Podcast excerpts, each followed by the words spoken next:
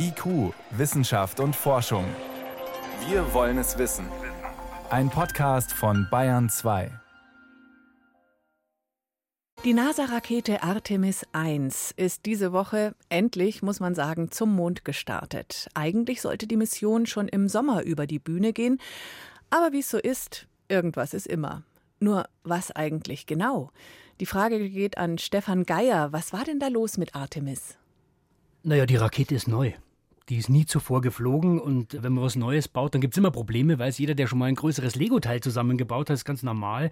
Die größten Probleme macht immer der Wasserstoff, also dieser Treibstoff, der da drin ist, zusammen mit Sauerstoff. Da gibt es immer wieder Lecks. Also überraschend ist das eigentlich nicht, war schon bei den Space Shuttles so und war übrigens auch am Mittwochmorgen wieder so. Da hat man auch wieder ein Leck entdeckt kurz vorher.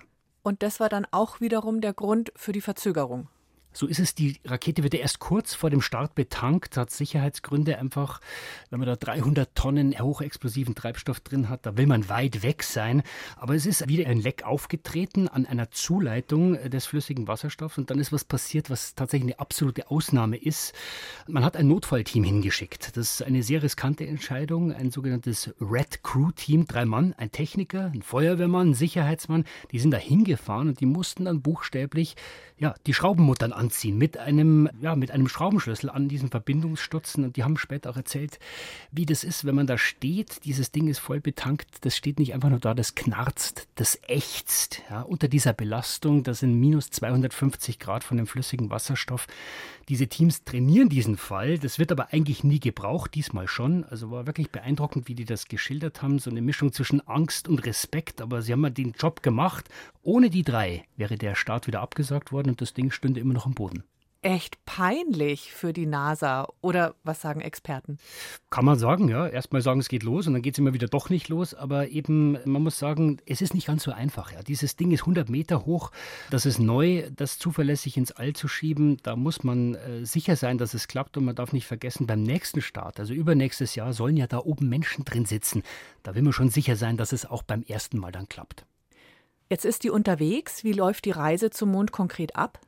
Also erstmal hat man diese Kapsel in die Umlaufbahn geschoben, zusammen mit einem Zwischenmodul. Dann kommt der sogenannte Schuss zum Mond. Ja, also dann zündet man die Triebwerke und dann dauert es ungefähr sechs Tage bis Montag, bis man zum Mond kommt. Muss man die Bahn ein paar Mal korrigieren. Und der Mond fängt die Rakete dann ein, könnte man sagen, mit seiner Schwerkraft.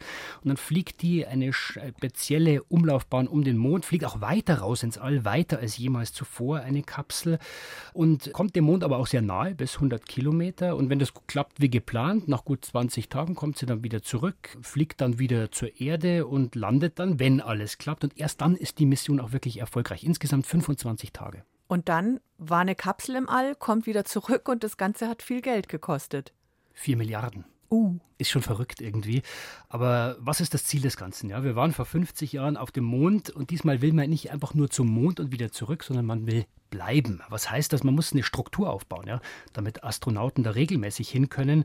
Zum Beispiel eine Station, die den Mond umkreist, bauen und eben Technologien testen, die man für später einen Flug zum Mars braucht. Zum Beispiel die Frage klären, können wir aus dem Eis auf dem Mond Treibstoff herstellen, ja, und da oben vielleicht nachtanken und dann zum Mars fliegen. Das Ganze ist natürlich viel Aufwand, so eine Struktur herzustellen. Da braucht man Zeit und eben die geeignete Infrastruktur. Dieser Flug jetzt ist der erste Schritt eines Marathons, würde ich sagen. Gibt es neben diesen neuen Erkenntnissen in der Technik auch eine Ausbeute für die Wissenschaft? Ja, also oberste Priorität, das Ding zum Mond bringen und sicher wieder zurück. Ziel 2, genauer erfahren, was erwartet denn eigentlich zukünftige Astronauten. Da geht es vor allem um die Strahlenbelastung. Ja. Deswegen hat man auch Raumfahrer diesmal an Bord, sind keine Menschen, aber Puppen, haben sogar einen Namen, Helga und Soha. Kann man sich vorstellen wie Schaufensterpuppen, die in der Mitte ein paar Mal durchgeschnitten sind, vollgestopft mit Sensoren. Die sollen messen, wie hoch ist denn diese Strahlenbelastung auf den menschlichen Körper, auf einzelne Organe. Weil das ist einfach eine der größten Gefahren, wenn Menschen länger im All sind die Strahlung.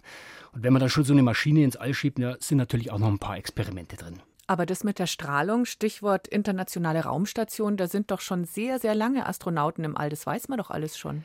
Es ist ein großer Unterschied. Ja, die Raumstation, die ist 400 Kilometer über der Erde. Da wirkt immer noch das Magnetfeld der Erde, schützt die Leute da immer noch. Und wenn man sich Bilder anschaut, der Mond ist dann immer relativ nah an der Erde dran. Aber stellen wir uns mal so einen Globus vor, den man zu Hause hat. Die internationale Raumstation, die fliegt einen Finger breit drüber. Der Mond ist 10 Meter weg. Okay. Und da ist nichts mehr mit Erdmagnetfeld. Das heißt, da ist die Strahlenbelastung viel größer und da muss man sich erstmal was einfallen lassen, um sich da zu schützen. Und du hast Experimente erwähnt. Welche genau? Sind ein paar Mini-Satelliten, sogenannte CubeSats, äh, sind ungefähr so groß wie ein Schuhkarton und äh, schauen alle gleich aus, haben ganz unterschiedliche Ziele. Da gibt es eine mit einer Kamera, der eben dieses Wasser auf dem Mond suchen soll. Ein anderer testet so eine kleine Rakete, mit der man Mini-Experimente auf dem Mond landen kann. Aber es ist auch ein Satellit dabei, der zu einem Asteroiden fliegt und den vermisst. Das erste Mal, dass so ein Schuhkarton zu einem Steinbrocken im All fliegt. Und in einem anderen Satelliten sind Hefepilze unterwegs. Also da geht es auch um die Frage, wie sehr schadet die Strahlung denen. Also eine riesige Bandbreite.